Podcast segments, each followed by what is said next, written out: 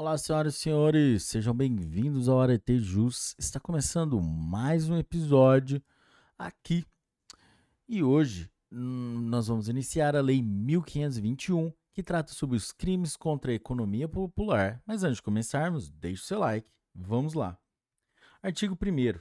Serão punidos, na forma desta lei, os crimes e as contravenções contra a economia popular. Esta lei regulará o seu julgamento. Artigo 2 são crimes desta natureza. Inciso 1. Recusar individualmente em estabelecimento comercial a prestação de serviços essenciais à subsistência, sonegar mercadoria ou recusar vendê-la a quem esteja em condições de comprar a pronto pagamento.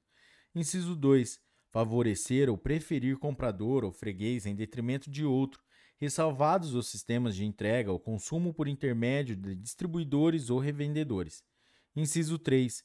Expor a venda ou vender mercadoria ou produto alimentício cujo fabrico haja desatendido a determinações oficiais quanto ao peso e composição. Inciso 4.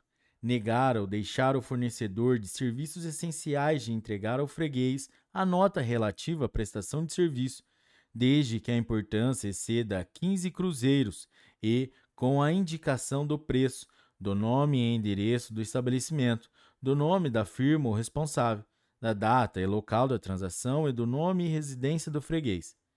Inciso 5. Misturar gêneros e mercadorias de espécies diferentes, expô-los à venda ou vendê-los como puros. Misturar gêneros e mercadorias de qualidades desiguais para expô-los à venda ou vendê-los por preço marcado para os de mais alto custo. Inciso 7. Inciso 6 transgredir tabelas oficiais de gêneros e mercadorias ou de serviços essenciais, bem como expor à venda ou oferecer ao público ou vender tais gêneros, mercadorias ou serviços por preço superior ao tabelado, assim como não manter afixadas em lugar visível e de fácil leitura as tabelas de preços aprovadas pelos órgãos competentes. Inciso 7.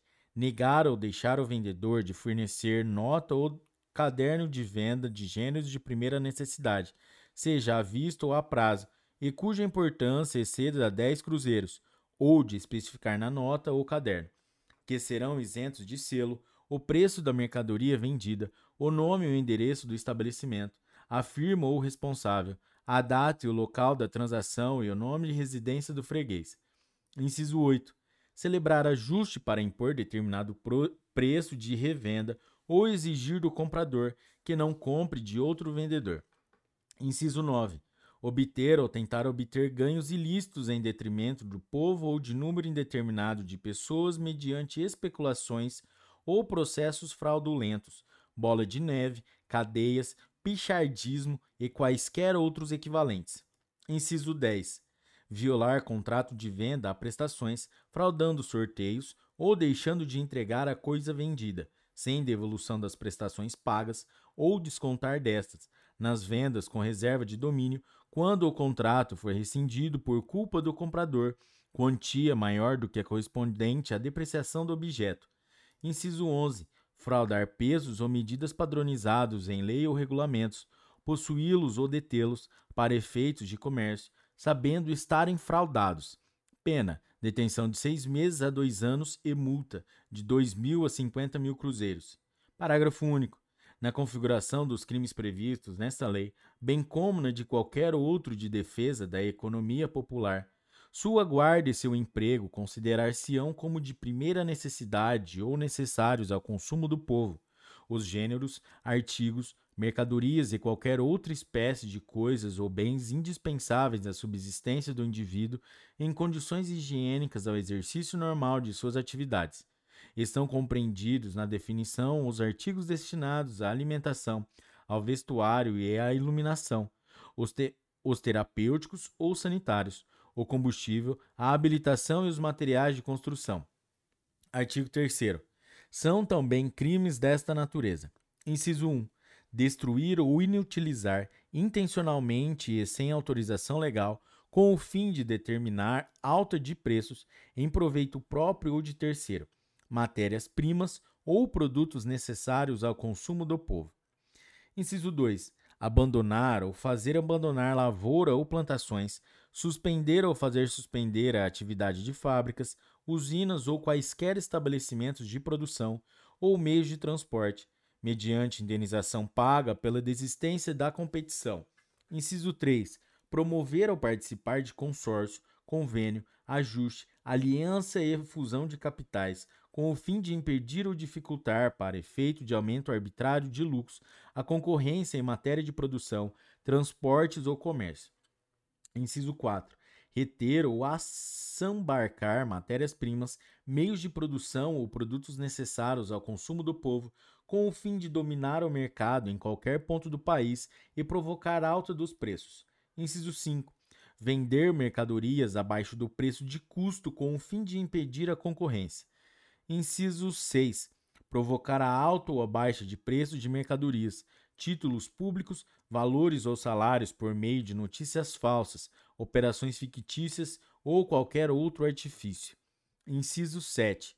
Dar indicações ou fazer afirmações falsas em prospectos ou anúncios, para o fim de substituição, compra ou venda de títulos, ações ou cotas. Inciso 8. Exercer funções de direção, administração ou gerência de mais de uma empresa ou sociedade do mesmo ramo de indústria ou comércio, com o fim de impedir ou dificultar a concorrência. Inciso 9.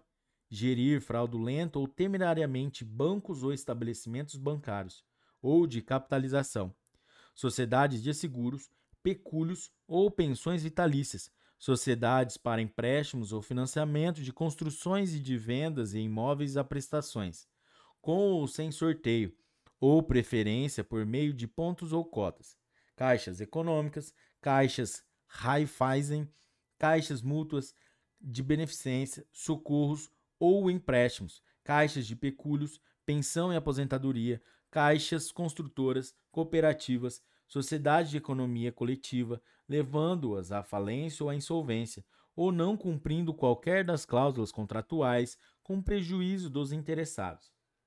Inciso 10. Fraudar de qualquer modo escriturações, lançamentos, registros, relatórios, pareceres e outras informações devidas a sócios de sociedades civis ou comerciais, em que o capital seja fracionado em ações ou cotas de valor nominativo igual ou inferior a um mil cruzeiros, com o fim de sonegar lucros, dividendos, percentagens, rateios ou bonificações, ou de desfalcar ou de desviar fundos de reserva ou reservas técnicas. Pena: detenção de 2 anos a 10 anos e multa de 20 mil a 100 mil cruzeiros. Artigo 4. Constitui crime da mesma natureza a usura pecuniária ou real, assim se considerando: a linha A. Cobrar juros, comissões ou descontos percentuais sobre dívidas em dinheiro superiores à taxa permitida por lei cobrar ágio superior à taxa oficial de câmbio sobre quantia permutada por moeda estrangeira, ou ainda emprestar sob penhor que seja privativo de instituição oficial de crédito. A linha B. Obter ou estipular em qualquer contrato, abusando da premente necessidade, inexperiência ou leviandade de outra parte, lucro, pat lucro patrimonial que exceda o quinto do valor corrente ou justo da prestação feita ou prometida. Pena: detenção de seis meses a dois anos e multa de 5 mil a 20 mil cruzeiros. Parágrafo 1. Nas mesmas penas incorrerão os procuradores, mandatários ou mediadores que intervierem na operação usuária, bem como os cessionários de crédito usuário que, cientes de sua natureza ilícita, ou fizerem valer em su sucessiva tramitação ou execução judicial. Parágrafo 2. São circunstâncias agravantes do crime de usura. Inciso 1. Ser cometido em época de grave crise econômica. Inciso 2. Ocasionar grave dano individual. Inciso 3. Dissimular-se a natureza usurária do contrato. Inciso 4. Quando cometido. A linha A. Por militar, funcionário público ministro de culto religioso, por pessoa cuja condição econômico-social seja manifestamente superior à da vítima, a linha B, em detrimento de operário ou de agricultor de menor de 18 anos ou de deficiente mental, interditado ou não. Artigo 5 Nos crimes definidos nesta lei, haverá suspensão da pena e livramento condicional em todos os casos permitidos pela legislação comum. Será a fiança concedida nos termos da legislação em vigor, devendo ser arbitrada dentro dos limites de 5 mil cruzeiros a 50 mil cruzeiros, nas hipóteses do artigo 2 e dentro dos limites de 10 mil cruzeiros a 100 mil cruzeiros nos demais casos, reduzida a metade dentro desses limites quando o infrator for empregado do estabelecimento comercial ou industrial ou não ocupe cargo ou posto de direção de negócio. Artigo 6 verificado qualquer crime contra a economia popular ou contra a saúde pública e atendendo à gravidade do fato, sua repercussão e efeitos, o juiz, na sentença, declarará a interdição de direito determinada no artigo 69, inciso 4 do Código Penal, de seis meses a um ano, assim como, mediante representação da autoridade policial, poderá decretar, dentro de 48 horas, a suspensão provisória pelo prazo de 15 dias do exercício da profissão ou atividade do infrator. Artigo 7. Os juízes recorrerão de ofício sempre que absolverem os acusados em processo por crime contra a economia popular ou contra a saúde pública, ou quando determinarem o arquivamento dos autos do respectivo inquérito policial. Artigo 8. Nos crimes contra a saúde pública, os exames periciais serão realizados no Distrito Federal pelas repartições da Secretaria-Geral da Saúde e Assistência e da Secretaria da Agricultura, Indústria e Comércio da Prefeitura ou pelo Gabinete de Exames Periciais do Departamento de Segurança Pública e nos estados e territórios pelos serviços congêneres, valendo qualquer dos laudos como corpo de delito. Artigo 10 terá forma sumária, nos termos do capítulo 5, título 2, livro 2 do Código de Processo Penal, o processo das contravenções e dos crimes contra a economia popular, não submetidos ao julgamento pelo júri. Parágrafo 1. Os atos policiais, inquérito ou processo iniciado por portaria deverão terminar no prazo de 10 dias. Parágrafo 2. O prazo para oferecimento da denúncia será de dois dias esteja ou não o réu preso. Parágrafo 3. A sentença do juiz será proferida dentro de 30 dias. Notar aqui para 30 dias. Contados do recebimento dos autos da autoridade policial. Parágrafo 4.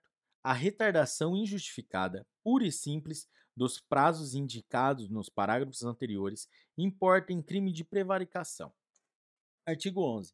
No Distrito Federal, o processo das infrações penais relativas à economia popular caberá, indistintamente, a todas as varas criminais, com exceções da primeira e da vigésima, observadas as disposições quanto aos crimes da competência do júri de que trata o artigo 12. Artigo 12. São da competência do júri os crimes previstos no artigo 2 desta lei. Galera, vide emenda constitucional número 1. Que o júri só só atua nos crimes contra a vida.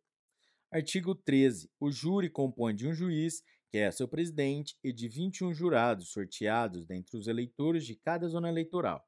Deu uma lista de 150, de 150 a 200 eleitores, cinco dos quais constituirão o conselho de sentença em cada sessão de julgamento. Galera, vide emenda constitucional número 1 de 19... Ixi. Não, essa emenda não. Nessa Constituição.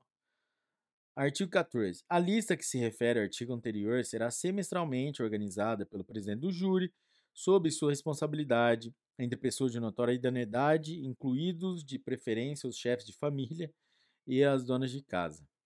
Artigo 15. Até o dia 15 de cada mês, far-se-á o sorteio dos jurados que devam constituir o tribunal do mês seguinte. Artigo, artigo 16. O júri funcionará quando estiverem presentes pelo menos 15 jurados. Artigo 17. O presidente do júri fará as convocações para o julgamento com 40, 48 horas de antecedência, pelo menos, observada a ordem de recebimento dos processos. Artigo 18. Além dos casos de suspeição e impedimento previstos em lei, não poderá servir o jurado da mesma atividade profissional do acusado. Artigo 19. Poderá ser constituído um júri em cada zona eleitoral.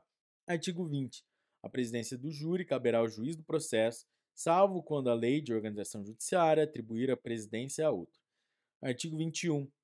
No Distrito Federal, poderá o juiz presidente do júri representar ao Tribunal de Justiça para que seja substituído na presidência do júri por juiz substituto ou juiz substitutos, nos termos do artigo 20 da Lei 1301, de 28 de dezembro de 1950. Servirá no júri o promotor público que for designado. Artigo 22. O júri poderá funcionar com pessoal, material e instalações destinados aos serviços eleitorais. Artigo 23. Nos processos de competência do júri, far-se a instrução contraditória. Observado o disposto no Código de Processo Penal relativamente ao processo comum, livro 2, título 1, capítulo 1, com as seguintes modificações. O número de testemunhas, tanto para acusação como para defesa, será de seis no máximo. Inciso 2. Serão ouvidas as testemunhas de acusação e de defesa dentro do prazo de 15 dias, se o réu estiver preso, e de 20 quando solto. Inciso 3. Havendo acordo entre o Ministério Público e o réu por seu defensor, mediante termo lavrado nos autos, será dispensada a inquirição das testemunhas arroladas pelas partes e cujos depoimentos constem do inquérito policial. Inciso 4 ouvidas as testemunhas e realizada qualquer diligência porventura, requeda o juiz, depois de sanadas as nulidades e irregularidades, e determinar ou realizar qualquer outra diligência que entender conveniente, ouvirá nos autos, sucessivamente, por 48 horas, o órgão do Ministério Público e o defensor. Inciso 5. Em seguida, o juiz poderá absolver, desde logo, o acusado, quando estiver provado que ele não praticou o crime, fundamentando a sentença e recorrendo ex officio. Inciso 6. Se o juiz assim não proceder, sem manifestar, entretanto, sua opinião, determinará a remessa do processo ao presidente do júri ou que se faça inclusão do processo na pauta do julgamento, se ele couber a presidência. Inciso 7. São dispensadas a pronúncia e a forma, formação do delibelo. Artigo 24. O órgão do Ministério Público, o réu e seu defensor serão intimados do dia designado para o julgamento. Será julgado a revelia o réu solto que deixar de comparecer sem justa causa. Artigo 25. Poderão ser ouvidas em plenário as testemunhas da instrução que, previamente e com 48 horas de antecedência, forem, forem indicadas pelo Ministério Público ou pelo acusado. Artigo 26. Em plenário, constituído o Conselho de Sentença, o juiz tomará ao, aos jurados o juramento de bem e sinceramente decidirem a causa, proferindo o voto a bem da verdade e da justiça. Artigo 27. Qualificado o réu e sendo-lhe permitida qualquer declaração a bem da defesa, observadas as formalidades processuais aplicáveis e constantes da seção 4 do capítulo 2 do livro 2 do título 1 do Código de Processo Penal, o juiz abrirá os debates, dando palavra ao órgão do Ministério Público e ao assistente, se houver, para dedução da acusação e ao defensor para produzir a defesa. Artigo 28. O tempo destinado à acusação e à defesa será de uma hora para cada uma. Havendo mais de um réu, o tempo será elevado ao dobro, desde que assim seja requerido. Não haverá réplica nem tréplica. Artigo 29. No julgamento que se realizará em sala secreta com a presença do juiz, do escrivão e de um oficial de justiça, bem como dos acusadores e dos defensores que se conservarão em seus lugares sem intervir na votação. Os jurados depositarão na urna a resposta, sim ou não, ao quesito único indagando se o réu praticou o crime que lhe foi imputado. Parágrafo único. Em seguida, o juiz, no caso de condenação, lavrará a sentença, tendo em vista circunstâncias atenuantes ou agravantes existentes nos autos, elevando em conta na aplicação da pena disposto nos artigos 42 e 43 do Código Penal. Artigo 40. Nas decisões do júri e nos termos da legislação em vigor, cabe apelação, sem efeito suspensivo em qualquer caso. Artigo 31. Em tudo mais que couber e não contrariar esta lei, aplicar-se-á Código de Processo Penal. Artigo 32. É o Poder Executivo autorizado a abrir ao Poder Judiciário crédito especial de 2 milhões de cruzeiros para, oco para ocorrer, vetado as despesas do pessoal e material necessários à execução desta lei no Distrito Federal e nos territórios. Artigo 33. Esta lei entra em vigor 60 dias depois de sua publicação, aplicando seus processos iniciados na sua vigência. Artigo 34. Revogam-se as disposições em contrário. Galera, é isso aí. Essa foi a Lei 1521, que trata sobre os crimes contra a economia popular. Se você curtiu esse episódio, deixe o seu like. Até a próxima, um forte abraço.